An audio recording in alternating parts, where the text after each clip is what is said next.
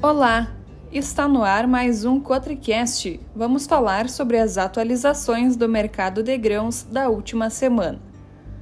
A soja iniciou o pregão em queda, virou para o campo positivo após anúncio de novas vendas por parte do Departamento de Agricultura dos Estados Unidos, USDA. O farelo também teve boa alta, registrando ganho de 1,43% no primeiro vencimento. A seca na Argentina segue prejudicando as lavouras e o clima na América do Sul é o atual termômetro do mercado. Nesta segunda-feira, dia 31 de outubro, teremos a formação da taxa de câmbio do Banco Central, PETAX, usada como referência para contratos denominados em real em bolsas de mercadorias no exterior. Na semana, teremos a formação da taxa de juros dos Estados Unidos e da Inglaterra.